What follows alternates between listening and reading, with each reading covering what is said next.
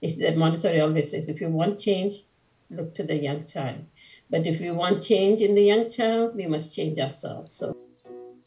Bienvenue sur le podcast pour un plein épanouissement affectif et cognitif.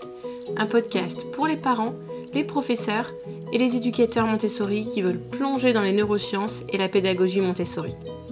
Je suis Céline Guerrero, maman, prof des écoles en dispo, réalisatrice de ce podcast et prête à tout pour que chaque enfant développe son plein potentiel.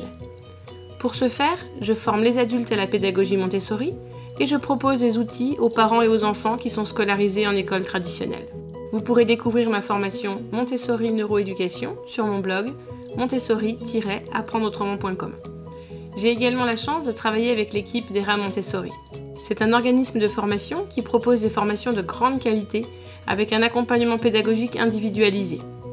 Pour devenir éducateur Montessori, rendez-vous sur formationeramontessori.com. Je crée aussi des outils pour les parents et les enfants des écoles traditionnelles. Mon programme Apprendre à apprendre à la maison pour mieux réussir à l'école et Je mémorise la conjugaison s'adresse aux enfants du CE1 au CM2. Si ce podcast vous plaît, je compte sur vous pour partager les épisodes qui vous plaisent avec vos amis et vos collègues et pour laisser un commentaire sur votre plateforme d'écoute. Et une note de 5 étoiles si vous êtes sur Apple Podcast. C'est la meilleure solution pour donner de la visibilité au podcast et contribuer vous aussi à développer le plein potentiel de chaque enfant.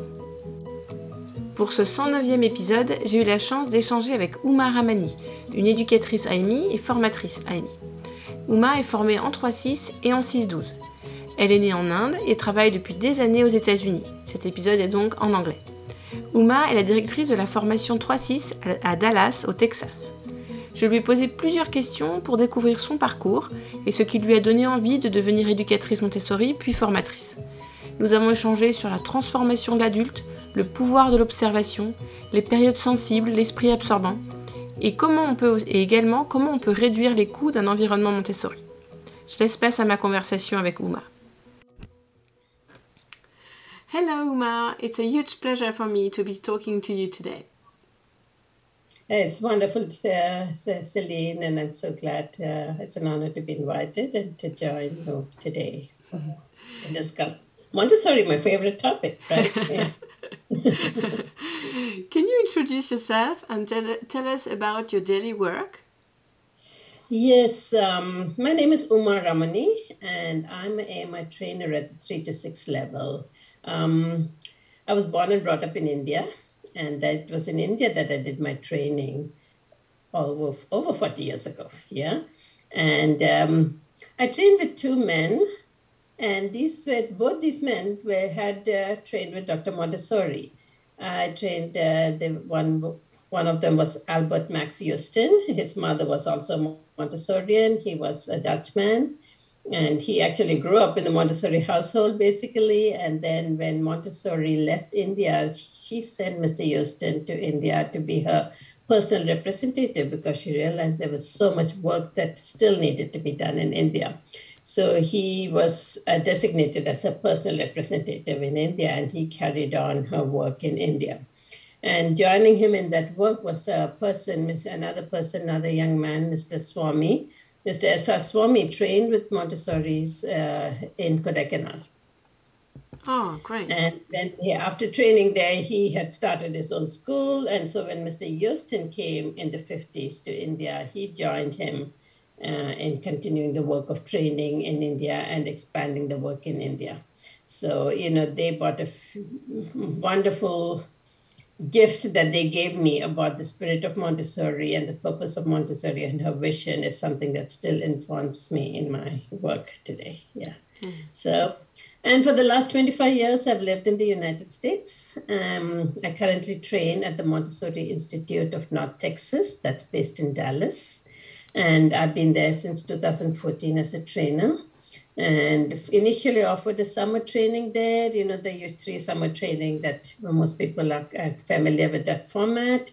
But um, in 2019, I had been working since 2018 with a group of train uh, people at AMI Global uh, to format a new kind of training that would make AMI training accessible to more people.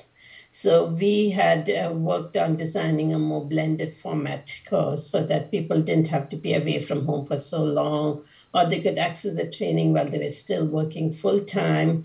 And so uh, in 2019, I piloted that course at Mint, and Mint was very supportive of starting something that was so different. And without their support, I could not have done it. And AMI, uh, on behalf of AMI, this was a it was an honor to be able to try something that was so different, you know. But and uh, to carefully design a course in a very different format that would still be as rigorous and high, be it was a it's a high fidelity course that uh, focuses on the core of what AMI training is you know so it was uh, it was very carefully crafted and so since 2019 I've been offering this blended format training at in Dallas and this is my third course that I'll just be completing in July. And then we have a fourth course that will be starting in June.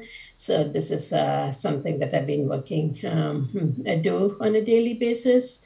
Uh, so, you know, being in a blended format training has made my days look different, you know, because I work with people who are in the classroom full time.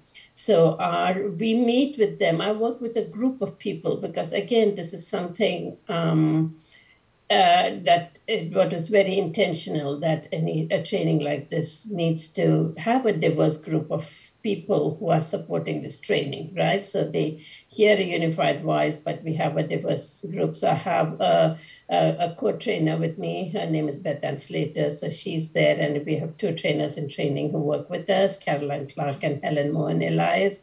And so we are really a very diverse group of uh, people. And along with that, we have some veteran teachers in the community who support the work by reviewing the students' work and working with them and talking to them.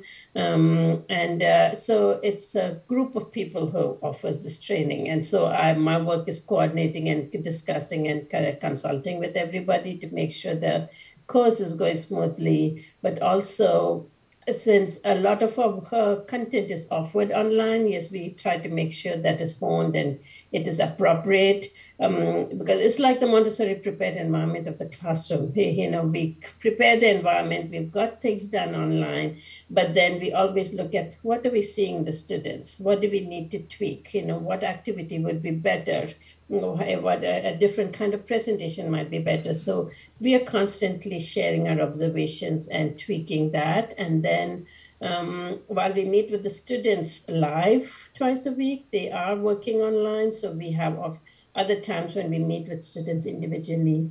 And of course, this works around their time. So my days quite often starts early and goes late because in the middle of the day they are busy with their being in the classroom.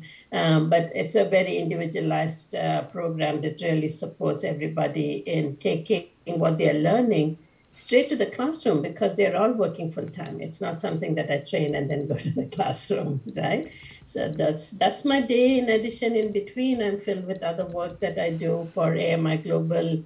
I'm part of the Scientific Pedagogy Committee. I work with the AMI ESF initiative. So those are other things, some of a few other things that fill up my day. Yeah. Great. I, I love this idea of prepared environment uh, to help uh, teachers to work online. Um, you know, I, I, try to deploy it in a lot of schools by. Uh, uh, I'm a big proponent of Montessori education, so I try to deploy it in a lot of schools by training uh, tradi- traditional teachers. I'm not an AMI educator, but it doesn't prevent me from helping many teachers, and I'm doing it online. So I love this idea of prepared environment.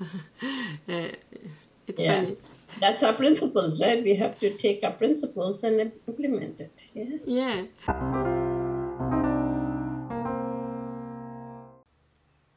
Avant d'écouter la prochaine question que je vais poser à mon invité, je voulais vous partager mon état d'esprit et vous emmener dans les coulisses du podcast. J'ai publié le premier épisode en novembre 2019 et depuis, j'ai publié plus d'une centaine d'épisodes. Je prends beaucoup de plaisir à échanger avec mes invités et je suis ravie de savoir toute la valeur que cela vous apporte. Le nombre d'écoutes augmente, mais je m'essouffle un peu. J'ai du mal à suivre le rythme, voilà, un, un épisode par semaine. Toutes mes activités bénévoles me prennent beaucoup de temps et d'énergie, Donc vous pouvez faire le calcul, hein, plus, de, plus de 100 épisodes, entre 4 et 5 heures de travail par épisode. Donc aujourd'hui, j'ai besoin de votre soutien. Si vous écoutez régulièrement le podcast et si vous êtes conscient de la valeur que cela vous apporte, vous pouvez soutenir mon travail en vous abonnant pour 5 euros par mois. Vous trouverez le lien dans les notes de chaque épisode. Et cela vous permettra de participer à une visio question-réponse de l'accompagnement 2 heures pour ma classe. Allez, retournons à notre épisode du jour. Um, um, wondering, um, why did you choose to become a Montessori educator and a Montessori trainer? Well, I was introduced to Montessori's work when I was still in school. My father was a voracious reader, and he really was exploring um, the work of different educators. So, from very young, I was exposed to um, you know many alternative education uh, theories and ideas of education. And one of the early books he brought me is The Discovery of the Child. I still have it here, and I still use that regularly and so, you know, her work and her approach to education appealed to me right from a very young age. And then, so of course, it influenced my choice of uh, work that I chose to do. But as I entered my fourth plane, and I said, okay, what do I want to do? And at 19, I went off and did the training, you know. So it was a very young age, and I was, uh, I had two phenomenal uh, trainers who really helped me understand this work well. But it was a good thing I did not go straight into the classroom for many years after that. I did work with the training center as an assistant. I did other work supporting training. I worked with schools, you know, in some capacity. I became a mother, you know, mm-hmm, and then I, I said, oh, I was 19 when I did this. I did want to study other things. I went off and I did other studies. So I only started working full time in a Montessori classroom 17 years after I did my training you know and when i came when i came to the united states and my children were 4 and 11 that's when i started working full-time in the montessori classroom mm, before that it was all in either substitute or support or you know working at other levels um, but when i left india and I went to see Mrs. Swami, he made me promise. He, he said, You're also leaving India. Who's going to carry on this work? So I sort of promised him that I would I would become a trainer and carry on this work. So you know that was at the back of my mind for many years, and so in 2008 I decided, okay, the time has come. I need to do this. So 2007 actually I entered the training of trainers, and I became a trainer in 2010 because there's so much work to be done on behalf of children, and if we want to serve children, we need prepared adults and so by becoming a trainer, I could reach more children and families um, uh, just by having and helping more adults become aware of the child and their needs and their mm. rights. Yeah, so mm. that's uh, that's that's what inspired me to become a Montessori trainer. Yeah. Great. And um, you you already said it. So you have international experience as an educator or as a trainer both actually because i like i said i have worked in india initially but not full time in the classroom. I would go for a short period of time. Um, when i came to the us in 1997 i started working full time in the classroom you know and um, uh, as a trainer i have worked in the us i continue to do work in india for the community rooted education. I've done assistant courses. I've done foundation courses for the elementary training. I've done that in um, in Europe, in pra- in Prague, in Geneva. So, you know, uh, actually the Geneva, not in Geneva, actually it's in Archamps in um, France. So the training, the elementary training there. So I have worked there. Uh, so that's some of my international experience. I'm currently helping to work with a group of adults in South Africa for the community rooted education, which is part of the Educators Sans Frontiers initiative of uh, AMI. So that's something I'm doing now. So, yes, uh, all over the world. I do, have, I do have experience in a variety of places. Yes. Yeah. and what are the differences between those countries' educational systems? You know what? Traditional education in every country in the world has one thing in common. It begins with the curriculum And that curriculum is decided by some central authority, a group of experts sitting somewhere. And over time, every five, ten years, there's a whole revision of curriculum because, you know, things, new thing, knowledge has come, so curriculum has been revised. More textbooks are published and things like that. Um, there are small changes in time and place about how the curriculum is implemented. Sometimes there's more emphasis on testing. You know, that's the case in India. Examine now it's a big focus in the US where, you know, standardized testing has become such a big focus. At other times, you know, they make a little bit of thing that we need to have more interactive work. You know, the children need to have some experience. But again, in throughout, there is this commonality that in all the approaches in every country in the world, teaching equals learning. They say if the teacher teaches, the child will learn, right? That this idea that it is the child who's the learner and so it is their activity, that is not very common in most countries in the world. And in most of these countries, I just find the child is nowhere in the picture in the education field. The child is almost incidental to this whole process of education.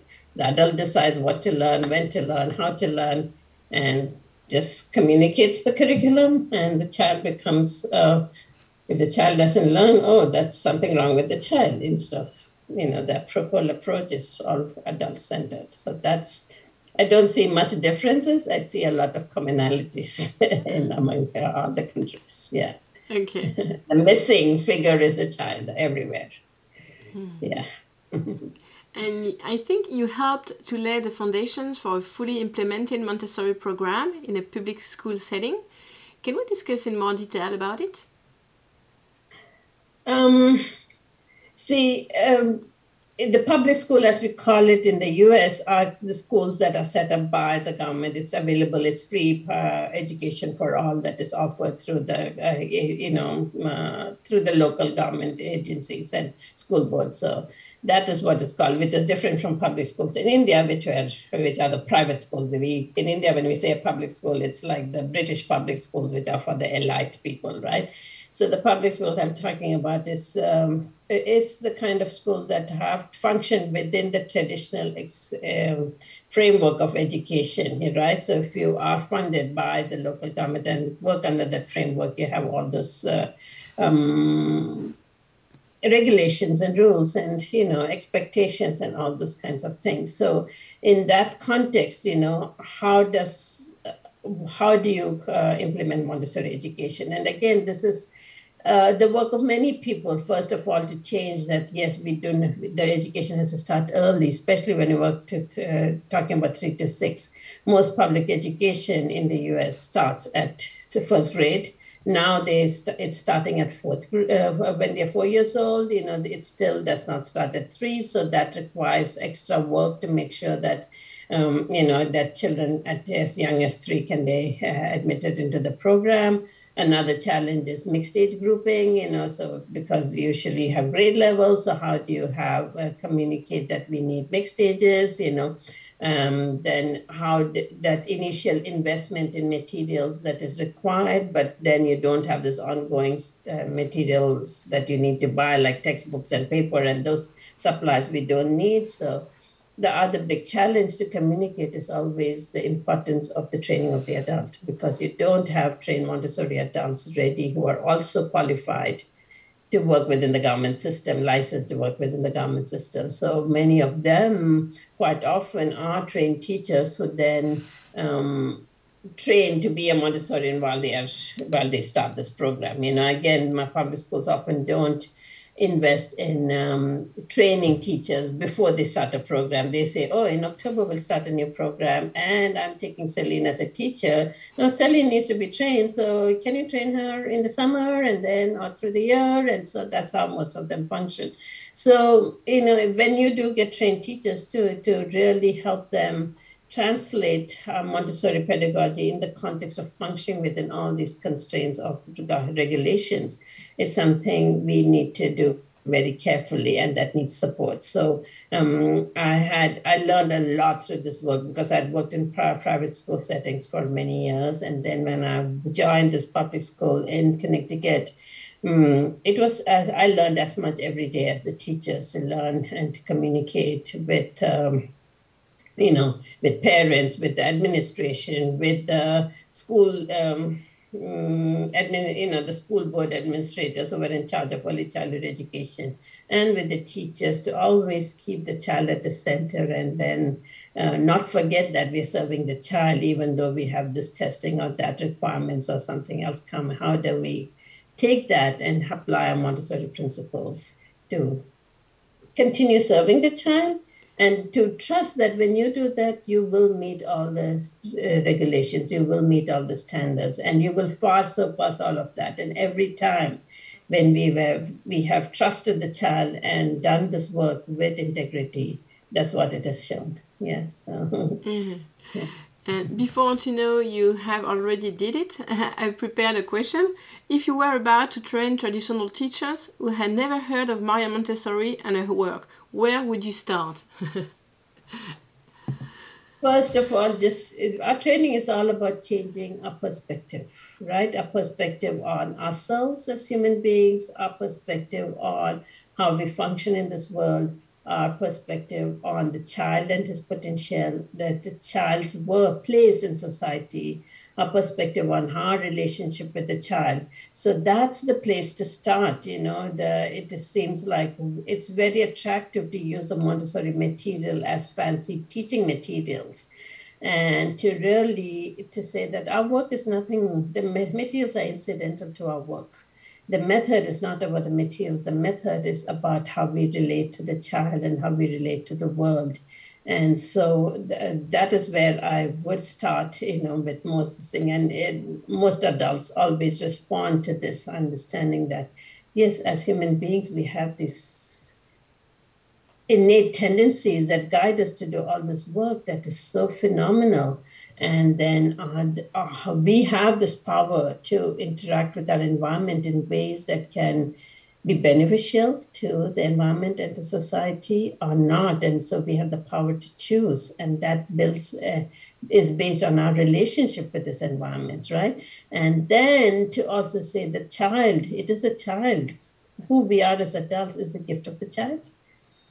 If what the child what we uh, in, uh, make it possible for the child to realize their potential more fully then we become more fully who we can be as human beings. And that is the part that really resonates. Everything else becomes a tool for that work, right? And so that's that's where you start. Yeah. and what do you like most about your job? I love introducing people to this perspective of Montessori's education on education as an aid to life, all life you know, not education as a teaching of curriculum, but as an aid to realize the full potential of life, human life, as well as all other life on the planet, the inter- interconnected, interwoven um, evolution of uh, our world and ourselves. And to help to open up this new understanding of the child and their work and their place in the world. Yeah, mm, yeah it's fascinating. And the Montessori teacher undergoes a transformation during her teacher training to develop the ability to see the child through fresh eyes. Can you talk about it? So, as we've been saying, our training is fundamentally about developing new perspectives on the child. Yeah, new understanding of humans and our place in this world it is training to be somebody a new kind of person. It's a training of to become this new kind of person right? And that's why people say montessori training is difficult because it questions so many fundamental beliefs that we have to examine them we have to challenge them we have to then make an effort to acquire something new, very different, you know, and to make that the habitual way of looking at the world. And so um, that is the focus of this uh, teacher training, you know, uh, to acquire this new perspective on ourselves and on the world and on the child. Yeah, so and so in our work, really, this training is almost what you call a reflexive verb. Like when you do something, we think we are doing it to some to an external object, right? But this is training that is not done to you. This is training you do on to yourself, right? Our training is training that uh, uh, we train ourselves. You know, our, the trainer, the course all this just facilitates the self formation of the adult. And that uh, the hope is at the end of the training, this habit of self formation is becomes lifelong. It becomes innate in everything that we do. I'm constantly thinking and growing and evolving, you know. Mm. Yeah. Great. And can we review the power of observation? So, observation, again, something I think a term that we use a lot. Um, I'd like to start with what Montessori says that we see not only with our eyes, but also with our minds. So, when our minds are open, then our eyes can see better, right? So, when we acquire these new perspectives, we're able to observe with these new eyes, see the same action, but with new eyes, and have to understand it at a different level.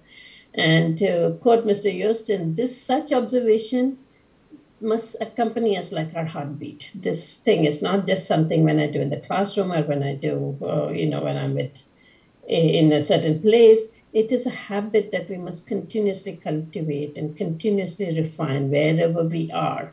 And this observation is we are participatory observers. We are in a situation when we are observing. So to you know to be part of something, but at the same time to be able to observe um, uh, in a detached way, that is something. I, people like to use this word objectivity, but we cannot have objectivity in observation because I always see with my eyes. When I see the world, it's through the eyes of Uma right? And you see the world through the eyes of Celine, right? So it has to be subjective from that point of view. But if we can walk, step back and observe with detachment, then we are we are seeing this in a like a mm, in a way that helps us process it with a deeper um, at a later time to process it because this observation, we quite often in our work, we talk about observing the child, observing the child, observing the child. But first of all, this observation must begin by observing ourselves. Because who are, who is this observer and what am I? Can I trust what these eyes are seeing? You know, so this idea to say that I'm seeing this, then to turn to my colleague and say, "What are you seeing?" so that we can get a more uh, all-round picture to get a proper perspective and understanding. So this observation must always be followed by reflection. Because without otherwise no point just observing if we are not reflecting. And then it doesn't stop there because Montessori always, when she saw something, she reflected and then she acted. She never said, Oh, I see that the children need this. But she went off and she did it. So for us too, it should be this observation and we reflect and then we decide how do we act? Do we need to act? And if so, when and how? So that kind of reflection should be there and then translate into action as appropriate action. Yeah. Yeah, it's fascinating. And from birth to age six, Montessori talked about an absorbent mind period when the brain effortlessly changes. Can we turn our attention to the absorbent mind period? Yeah, this is it's the absorbent mind who makes us who we are. You know, we always talk about in science and in all of literature now. There's so much of research that says the first five years are the most important, and uh, but we don't truly, truly understand the power of this absorbent mind. You know, as Montessori says, just by living, a child becomes. And so um, I think this understanding of the absorbent mind is best understood in the context of the child's work in utero, right? During the prenatal period, when the child, that fertilized egg, that only has potential, now takes the material whatever materials there in the uterine environment uses that to form themselves according to innate laws right and we have no say in any of this all we can do is offer this environment that protects nourishes stimulates makes sure that the right nutrients are available and for the child to access when they need it according to that innate timetable, right? And then they, it's a child's work. The child is active and the child creates and then but that work of creation is not completely neutral because this idea of yes i have the basic physiological body i still need to construct myself as a human being our characteristic is that we have characteristic ways of moving and talking and interacting and behaving that makes us a person of a certain time and place.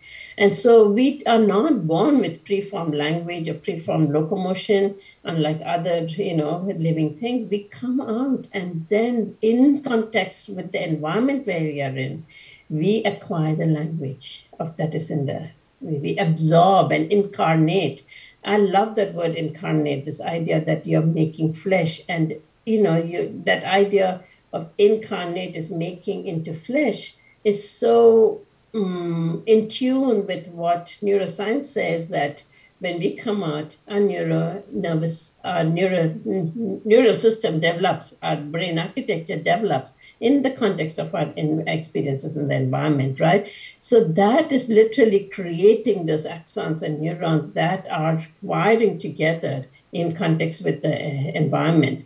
And that can only happen in the inter- interaction with the environment. Again, this cannot be left to the adult to direct that work because if the adult was left to direct this work, then this work will be very much messed up. There would be, you know, the individual would not survive. So we really, again, it's something that's innate that the child does this work of absorbing and incarnating and taking in the materials and transforming themselves into this person of this time and place.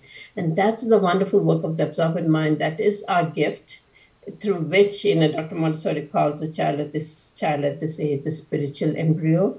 Because if you think about how does human language, human civilization, how is that transmitted from generation to generation?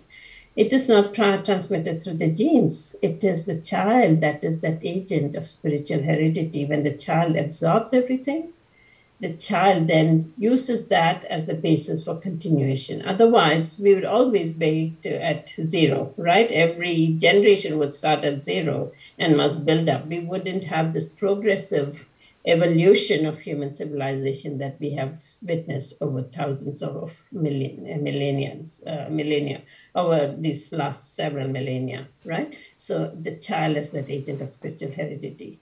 But it's also this absorbent mind that makes it uh, helps it, it is also this absorbent mind that takes in all our prejudices. You know all that that you know we think we absorb as a young child that children are hmm, weak children are not very powerful. That's what i've absorbed from the environment. Children are incapable and that is what we are working we have to work so hard to overcome as adults that's what the training works on that's what the, but it's a lifelong work because even after 40 years after my training that the, what the work has the absorbent mind has taken in is so much a part of myself that i there are times that i have to stop myself. That's all i can say and that has happened that more and more and more i'm able to stop myself and question myself when i go into that default mode of function right? So uh, for us, it is also an agent of way we can change because the more we change, the more the child will see the world and less they will absorb these prejudices. So whether it's racial prejudices, gender prejudices, age prejudices, prejudices against the child, if we could just work on ourselves and make sure that what's in the environment of the child is different, what they absorb will be different. And so the child becomes that tool for change. The Montessori always says, if you want change, look to the young child.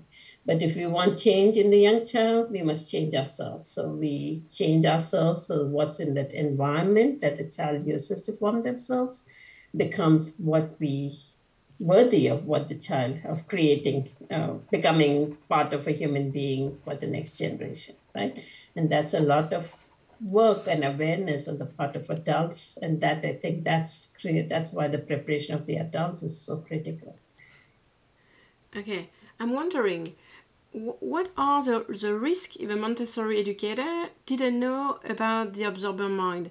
What, what the consequences would be? This awareness that everything that I do or say around that young child, right? If, if the consequences of not knowing that is what we can see in the world around us because the world, even though they say the young child is the first five years are most critical, what do we do? We try, we are not careful how we talk around the newborn child. We are not mm. careful talk uh, careful about how we interact with others and the environment around the young child. We are not conscious of you know um, the prejudices we are manifesting, the way we behave around the young child. We think all that can be taught later. The child is too young. But you know that is the critical mistake. I mean, so when the adult is not aware of the power of the absorbent mind, and we cannot comprehend. We see every child absorbing the language, absorbing, uh, moving, absorbing the behavior patterns of the life around them. But it is so. It, every child does it, so it is. We really don't see it as a miracle. But this idea, how does this happen? I mean, we have to bring that awareness of this um, awe-inspiring work this child does that we are incapable of. Because if we are not aware then the consequences are for us to see around us right? So it's not just the montessori educator. I think all adults must become aware of this. And this is the result is that we don't even invest as a society in that young child. There is very little. I know it's different in france but you know in uh, in the us there's very little investment in early childhood care there's very little support for parents in the early child, in the first years of life. Even maternity leave is something that we're still uh, working, fighting hard to get. You know, maternal and child health is not uh, attended to. So, right when that being is in that it's most sensitive and most vulnerable, we are not supportive of the child and the family because the child and the family are a unit. The child needs that, and that support is critical. And so, the consequence of not being aware of the absorbent mind is, yeah, it's it's there in the world for around us. Yeah. Mm-hmm. Thanks. And can we discuss in more detail the concept of sensitive periods and the prepared environment? So the sensitive periods are a critical and necessary corollary to the absorbent mind because the absorbent mind is global. It just takes, gathers, gathers, gathers. But if some specific organs need to be formed, just like in utero when, you know, cells are multiplying, multiplying, multiplying, and then to form the different organs, they sort of coalesce around certain pointers and then certain cells uh, change their character and become the nerves, nerve cells. Some cells change their character and become blood cells or become bone cells and things like that. So around a certain kind of uh, point, a sensitive point of sensitivity, they coalesce to create these organs, right? And that is what the sensitive periods does for the absorbent mind. The absorbent mind is the gatherer of, it's like that multiplying undifferentiated cells but then around these sensitivities around language, everything around language coalesces and around the sensitive around. So these sensitive periods are critical for this formation of these human characteristics. As Dr. Montessori said, this they are the what will guide and support the formation of the human characteristics. And that's what uh, when the, that characteristic is formed, the sensitive periods fade away. And so that is why it is critical. But again, the way, because of the plasticity of the human mind and how um, environment, uh, depending on environmental experience, the functioning of the human, you know, human functioning is. Um, it, the having a prepared environment at all times uh, is so critical. Uh, to understand that these are all is needed what is needed for the child in their self formation so in utero you do not say oh the child is forming his bones. Let me have some calcium. No you keep having calcium and protein so that as the bones are, formed, bones are formed they can absorb what they need from the environment. So you cannot um, see the working of the sensitive period. A lot of the work is done before the first manifestation of language. You know, no point talking about supporting the development of language after the child has begun to talk the support has to happen before because there's so much that happens in the formation of the organ, learning to move the mouth. And if that time we stick a pacifier in the mouth and the child is not able to uh, exercise the muscles of their tongue and their cheek and the mouth and their throat to form the different voices, then when the child is one and a half, we wonder why the child is not articulating properly or enunciating properly. If we stick the pacifier in the mouth and stick the child in front of a screen, and we just to keep them busy we don't have any interaction with the child. The child has limited interaction with human beings. And we wonder why the child is not acquired language. Well language is in the head the child only absorbs what is alive in the environment he's not going to absorb from a screen. So you know so uh, this understanding that the sensitive periods requires a prepared environment for us to be aware that they function and their work is vital in the formation of these organs, uh, then becomes necess- uh, helps us then to keep the environment uh, prepared to meet the needs of the sensitive periods so that this is again very different you know in neuroscience when they talk about sensitive periods now they talk about it as windows of opportunity in during the sensitive periods you can input more things. Again, coming from this idea of teaching person, the adult is the formative person, right? So we can stuff things inside to form the child into something else. But Montessori, when she wrote about sensitive periods, you know, 50 years, 70 years before the idea of sensitive periods entered so in neuroscience, she wrote about sensitive periods based on biology. And she wrote about it back in 1926 based on the work of uh, people in the field of botany and of, uh, of zoology to find, say that these are, these are what sensitive periods do. And so she, she sees that sensitive period is the, the imperative comes from within the child. And if the environment is ready, the child can take. It's not that the environment responds after seeing the sensitive period you know, it's not as if the environment is entering in because there's a sensitive period, but because the sensitive period is innate. If the response appropriate needs uh, materials then the environment, the sensitive period will reach out. So it's an innate motivation. And it is so again, this is something where our perspective as Montessorians on something on the absorbent mind, on the sensitive periods is very different from what is out there in the field of education and in neuroscience and child development and psychology. Oh, it's so interesting. Yeah. And can we talk about this principle? Every unnecessary help is an obstacle to the child's development. I think this comes back to this understanding that we are not the child's makers. And we always, when we come with this idea, I love the child, I want to help and make sure everything's perfect for him, it's with this idea that if I don't do, the child will not be able to do it. And so, quite often, when the child who is in this path of self formation has an innate guide to do it, because we are unaware, we want to help, we go in and get in the way of the child's work. And when we stop the child's work, then of course their development is impacted they cannot do their work of self formation the way they are guided by their innate needs. And so, when in doubt, stay out. You know, do not step in and do.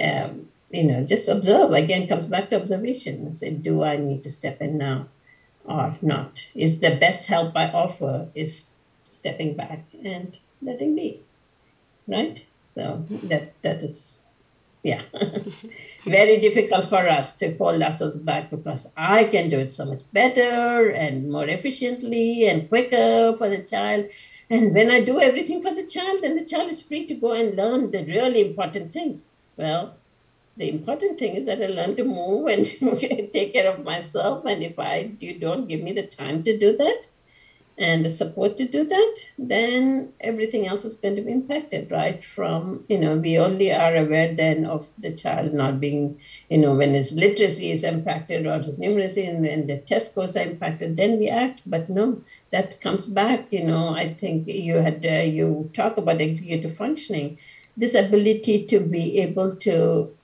function with autonomy, that comes through the child's work it's the child's work of forming themselves. And if I can, if I have, have the opportunity to move and interact and develop my movements, if in moving I learn more about the environment, so I have the knowledge to inform and guide my movements, if I can have, move around and see the consequences of my action, then my will begins to understand that okay i can do this i cannot do that. If i do this then i can make a positive impact. If i do this then um, you know it is not such a good impact. If this awareness that i'm part of a community and my actions impact the community is there then that translates into behaving in this environment in a way that I make choices that is good for me and the community, right? And so when we talk about this is what Dr. Montessori's, I think, you know, what is today called executive functioning skills is really a combination of Montessori's idea of normalization, which is that integrated personality when the child is able to work with thought, will, and action in harmony. And then this integrated personality being having this feeling of belonging in this community, so that when I have this normal integrated personality, I can contribute to this community and I can serve the needs of myself and the community in appropriate ways, right? So this choice. So this is um, a Montessori, my interpretation of this idea of executive functioning, which is talking about, you know, uh, the air traffic control system and how we are able to judge and choose and all those kinds of things is how the science is explained. But in practical practicality, this is what we see manifested. And this idea of this making these choices is really in tune with Montessori's idea of that integrated personality because our actions are informed by, guided by our intelligence and um, motivated by our will. Our choices are motivated by the will. Our choices are guided by our intelligence our, and the capacity to do things. So, this integration of personality, this normalization of that individual is critical to this work. And so, that's where, again, if we become impediments to this work of development and self formation, then we are right there, we are stopping all of this. And that has impact for the individual, but also for society. Great. And uh, online uh, in India, I saw a picture of recycled posters, which became classified vocabulary cards. Um, how can we reduce the costs of setting up a quality Montessori prepared environment? So that has been our focus for the in the AMI. AMI has this whole wing called the Educateurs sans Frontières, Educators Without Borders. The idea is that you know Montessori's work evolved beyond the Montessori method very quickly from the beginning. She had talked about she made this about the rights of the child and then eventually it became the rights of all humans and all living beings right it's that is what she called the education as alive so what is Montessori education then? You know, I always the question would come: Can you start an environment without school? Can you have a Montessori environment without materials? And I would say, absolutely. And I would also add a corollary: Can can you have an environment that is not a Montessori environment, which has every Montessori environment beautifully arranged, but it's not a Montessori environment? Absolutely because the Montessori practice is about the spirit of Montessori, which is respect for the child's and freedom for development. That is where she talks about this freedom for development and the conditions of life. She said, All you have to do as adults is offer the conditions of life. And the conditions of life for the young child is the conditions of freedom to follow that natural laws of development, especially in this first plane right? When it is uh, it is throughout life, but definitely in the first plane when it is so much of the work is done on the non-conscious level and cannot be dictated by the adult. That it becomes critical, and so um, the, when you talk about setting up a Montessori environment, it doesn't start with the class uh, materials. It starts with the prepared adult. Yeah. And if you have the prepared adult, then everything else is possible. So you saw this material as part of what we call developed as community rooted education. And that's a ESF initiative that we piloted in um, in a community in India, and now we are working in South Africa with it. But really, it is this idea that as adults in the community, we can come together to support the needs of the child and we use what's in the available in the community the resources of the community to offer what the child needs and that uh, what that is is doesn't look the same in every place in the world because what the building look like is different from what it looks like in Timbuktu versus in China versus in um, in the U.S. Right? It, what the materials look like again what is available locally that can we can use based on our principles right and so in india for example they uh, a lot of the early childhood education we have a beautiful policy framework that set up this early childhood care and education based on Montessori principles because she was there before the independence and many of the people who trained with her were instrumental in setting up that policy framework. And we have this early childhood education um, um, centers throughout India in every village called Anganwadis, right? And they, many of the materials they are offered are Montessori materials. You look at their handbook, they are follows a lot of the Montessori principles the mater- the language materials are all offered in classified classifications fruits vegetables beautifully done but they're offered, as you said, in posters. So when you have posters, then again, it's teaching. Again. I can stand here and point and say banana, mango, pineapple, but there is no activity for the child. If we cut it up and make it into loose cards, then we can this thing we can use it. So again, it was using what was available in the local community to serve the needs of the child, and that began with the preparation of the adults to help them understand what is it the child needs. So can we do Montessori? Can we reduce the cost of the Montessori uh, for Montessori prepared environment? Absolutely, we can. We just need to understand the principles so uh, well, and whatever resources we have, we really have to spend invest in the preparation of the adults. Otherwise, you, there's no point getting on any materials at all. Yeah, I 100 100% agree. Thanks. And I noticed that you are interested in neuroscience. Do you talk about, about it in your training program? Just enough to show that how valid Montessori's uh, um, observations were, all the theories that she developed based on her observation over years are now getting validated you know so enough to introduce students to some of these concepts enough to say that give them current terminologies to refer to things because parents read this and they need to be able to um, make those connections to what we do in the classroom. So that because our work is in training is so intense that it's a fine balance, but enough to give them uh, the basis for going off and continuing this work on their own. Yeah, so I do that. mm. I think you talked about executive functions during the podcast. Uh, yeah. Are you familiar with executive functions? And um, I think Maria Montessori didn't talk about it like that, but she was talking about self control and um, what are the, um, the links between her work and executive functions? Yeah, so for me, so when you say it's about self-control, that self-control, as she said, comes from that integrated integration of personality.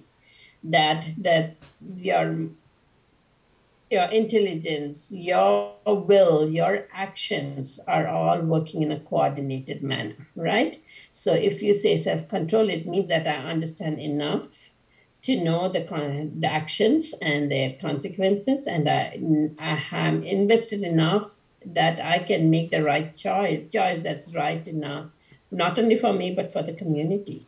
So, you know, this idea of self control is rooted in her idea of normalization or that integration, which is really where she's talking about this integration of personality and this idea of you know social cohesion that the child absorbs that they are an integral part of the community they are in.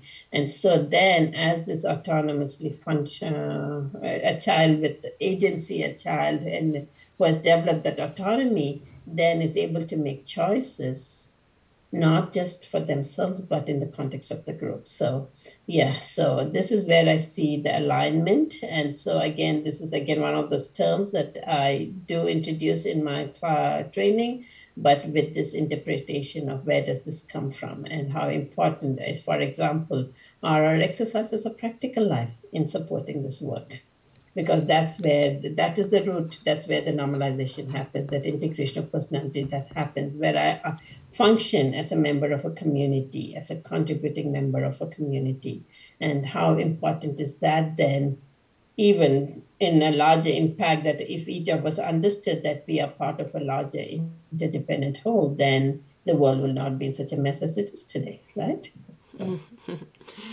what do you want to share that I haven't asked you? Um, I think I sort of integrated a lot of that in as we were talking, you know, in terms of um, the understanding that, you know, we really, Montessori inspired us to go out of our classrooms and work on behalf of the child, the child, children's rights in society, in community. And I think that's the work that we all must embrace.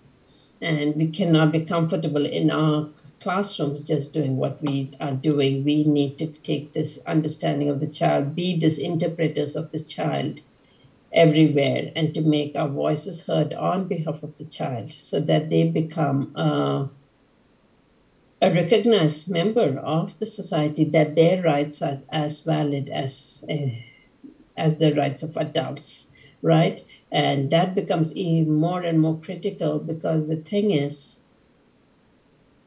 the number of children being born in the world uh, as a ratio to the adults is uh, re- reducing every day. And so uh, they, they were 50% of the population uh, 50 years ago. Now they are less than 25% of the population. And in many countries where the population uh, is, has a negative growth, that means there are not enough children coming in.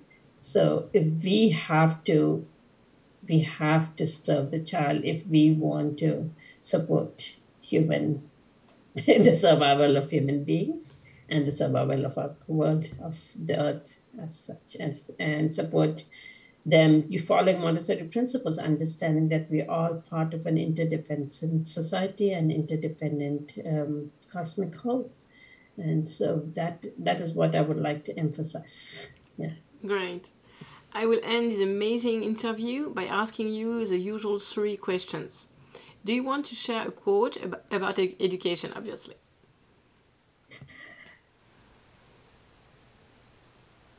Yes. So, you know, um, uh, my trainer, Mrs. Swami, said, ours is a revelatory exercise, a revelatory environment. We, our education, the work of education, is a revelatory work and you know there was i was looking for i came across this quote of montessori that where she talks about you know um, she writes in this that um, suppose that we have a diamond embedded in a dull matrix and that we remove the surrounding material to reveal the bright jewel. Seeing the jewel some might think how have you gone about obtaining a precious stone that reflects the light so perfectly? We would reply that we are not the creators of this marvelous jewel it already existed very deep within the extraneous matter surrounding it. The same can be said of the child. So if we help this revelation of that inner human being of innate human potential, that's our work. Ours is not a formative work, ours is a revelatory work. Great. Do, do you have a book to share with my listeners? I have a book which is not a Montessori book or an education book or any of that. It is a book that I, you know, that is. Um, it's almost like a child uh, book for children, but it's really many books of these children for children as uh, are books for adults. So there is this book called "What Do You Do with an Idea," right? And it's written by Kobi Yamada, and she talks about how when you have an idea, you you must do something with it because with an idea you can change a world. Uh-huh. And so I would insp- ask everybody to read. We, we have a beautiful idea that was shared to us by Montessori, and she shared her idea with the world. And now we have to go ahead and share that idea with more and more people so it can grow and change the world. Oh, perfect. Uh, Uma, I will ask you a last question. What has brought you a lot of joy or anger lately? Joy, again, it is working with adults and intimately who are working with children every day and for young families every day. That's what brings me joy. There is no time or energy for anger in our work. Montessori was an optimist and she was always doing, right? So we need to keep that, especially as our world is going more and more into things that disturb us And the only way we can keep our equanimity, keep our focus, is to go to that one unchanging thing, which is the child, and he will guide us to a better place. So, yeah, the child always. Yeah. Thank you very much, Uma. You're welcome, Celine. It was a pleasure. Si vous avez conscience qu'un changement de posture est nécessaire et si vous cherchez du soutien pour faire évoluer votre pratique vers la pédagogie Montessori, l'abonnement mensuel 2 heures pour ma classe vous permettra de découvrir les piliers de la pédagogie Montessori. Je vais créer des dossiers collaboratifs que vous exploiterez à votre rythme. Et dans un deuxième temps, nous échangerons en visio 2 heures par mois pour répondre à vos questions et passer de la théorie à la pratique. D'où le nom 2 heures pour ma classe. Vous trouverez toutes les informations sur mon blog montessori-apprendreautrement.com. À la semaine prochaine